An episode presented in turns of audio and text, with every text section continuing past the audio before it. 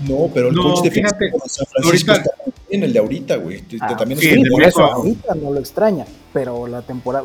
Es que Robert Sale hizo muy buen trabajo en San Francisco también. Sí, correcto. De acuerdo. Ahorita estaba escuchando en esta semana analistas, comentaristas, precisamente el esquema defensivo de los Jets eh, se basa el éxito en la rotación de jugadores.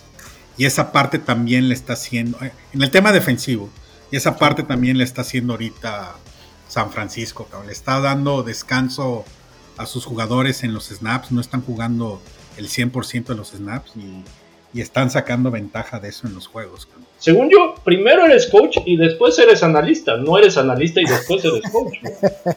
Los Como tiempos que algo no me güey. cuadra, güey. Sí. Qué chingo. Güey, pues, cabrón, pinche NFL está tan loco. Vea el pinche John Lynch, cabrón, jugador, después se fue de analista y ahorita es gen- general manager.